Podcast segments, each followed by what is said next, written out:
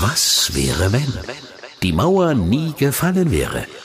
Das große Gedankenexperiment bei Antenne MV. Wir starten heute mit einem ganz besonderen Projekt, mit einem Projekt, das manchen Menschen vermutlich auch Gänsehaut bescheren wird.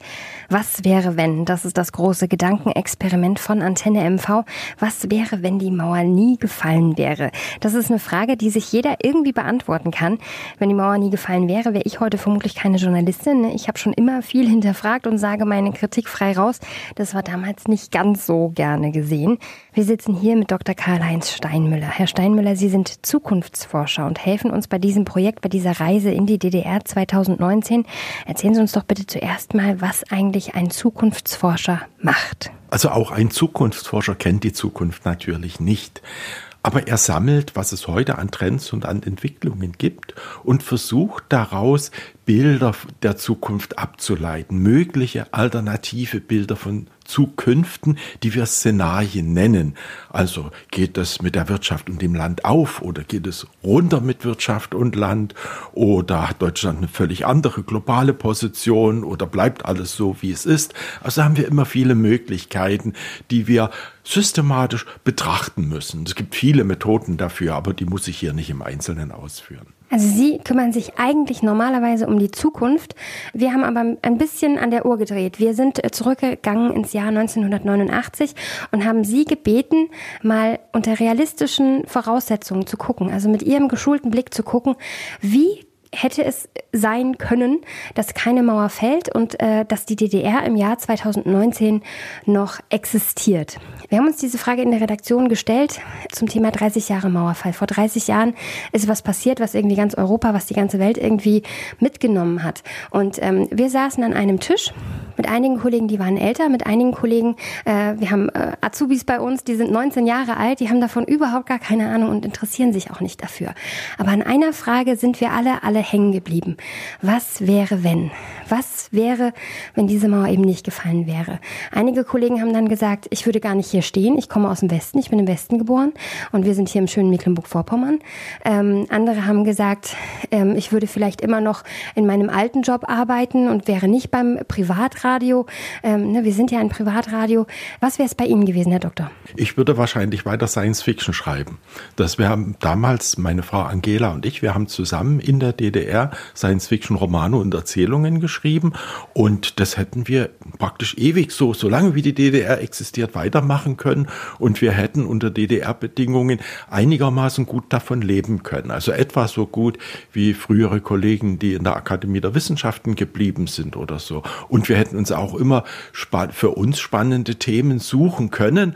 Äh, aber es wäre natürlich ein beschränktes Leben gewesen. Wie andere DDR-Bürger äh, hatten wir immer diese Einengungen um uns, konnten nicht so reisen, wie wir wollten, äh, mussten mit Versorgungskrisen kämpfen, hatten ab und zu ja politische Auseinandersetzungen, Andererseits war das auch einfach mit politischen Auseinandersetzungen damals. Es gab die normalen Leute untereinander, die haben alle auf das System geschimpft und es war alles in Ordnung. Man hatte einen Gegner und es gab die Bonzen, die Leute, die in der Partei waren, noch nicht mal alle, aber ein Großteil von denen, die haben versucht, das System zu verteidigen und mit denen hat man besser gar nicht geredet. Also da waren die Verhältnisse, waren klar gewesen. Heute das ist ja so unübersichtlich mit den vielen Parteien und den vielen Ansichten, aber damals gab es quasi Gut und Böse und wir und die anderen und äh, ja, äh, es war in mancher Beziehung einfacher, aber eben im Großen und Ganzen schwieriger. Vor allen Dingen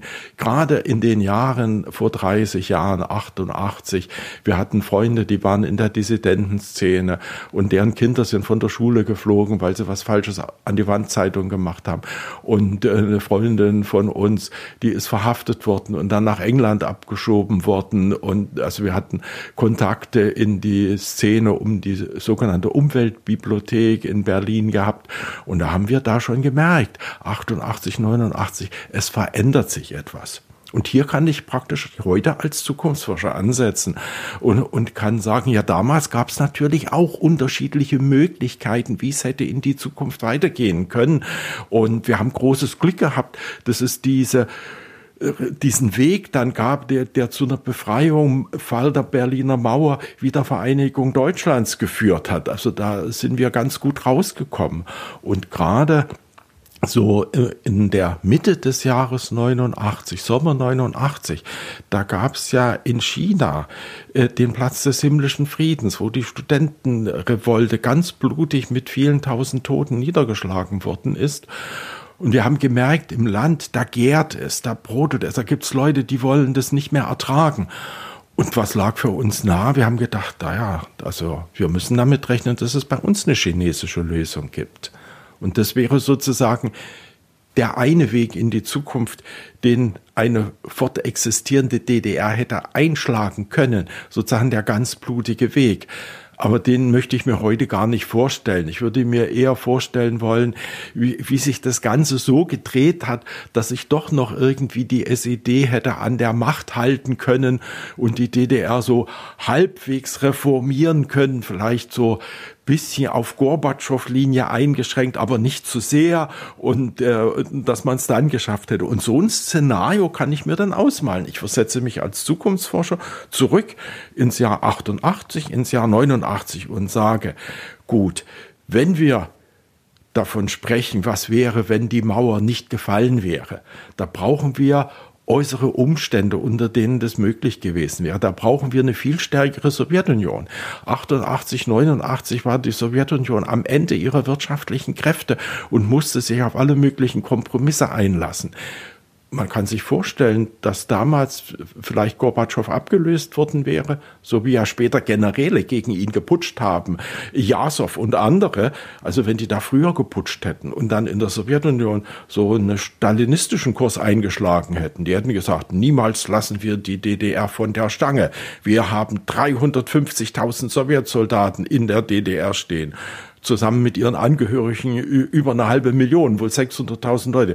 Die 350.000 Sowjetsoldaten, die halten die DDR bei uns. Das wäre so ein äußerer Faktor gewesen. Und da hätten dann gerne mal 70.000 Leipziger demonstrieren können oder 10.000 in Blauen oder 10.000 hier in den kleinen mecklenburgischen Orten. Da waren ja mitunter prozentual mehr dabei als in Leipzig.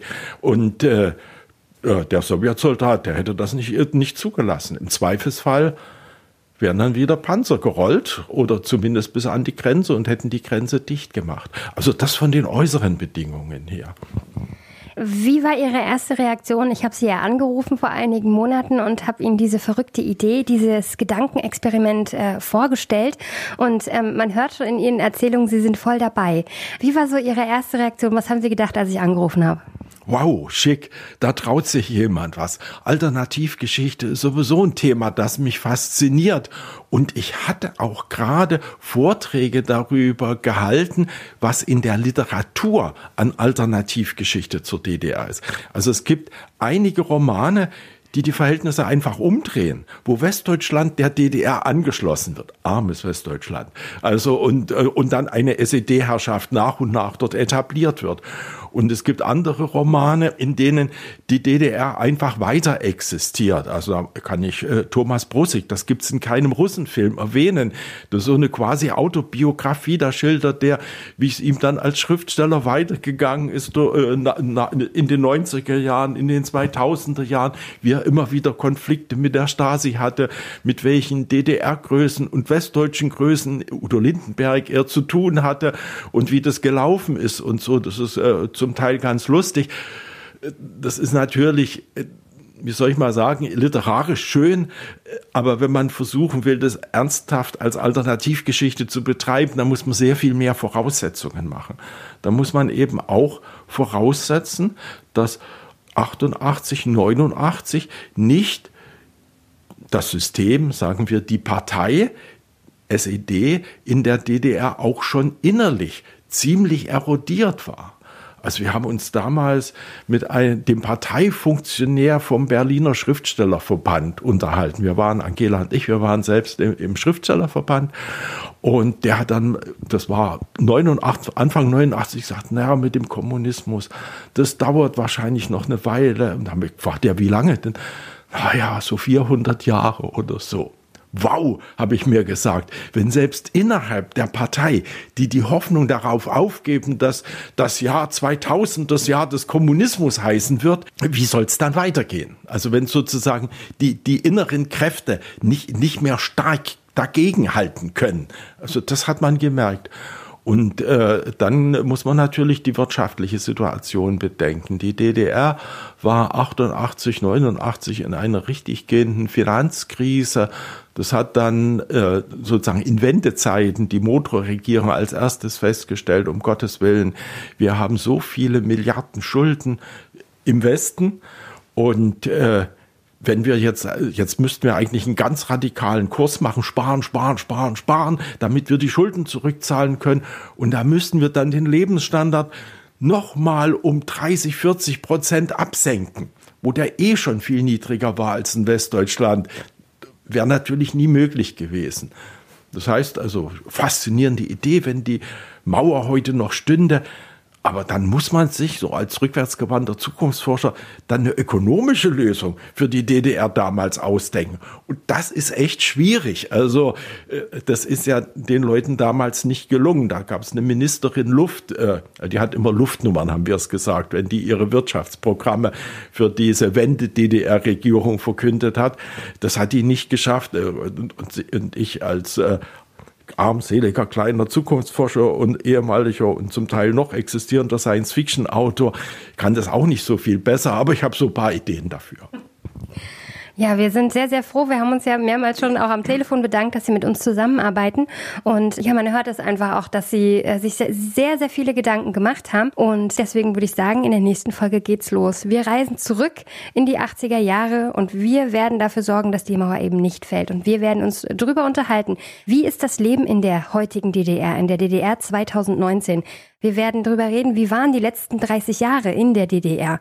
Eine ganz, ganz spannende Reise, ein Gedankenexperiment, äh, was in der nächsten Folge losgeht. Was wäre, wenn die Mauer nie gefallen wäre? Das große Gedankenexperiment bei Antenne MV.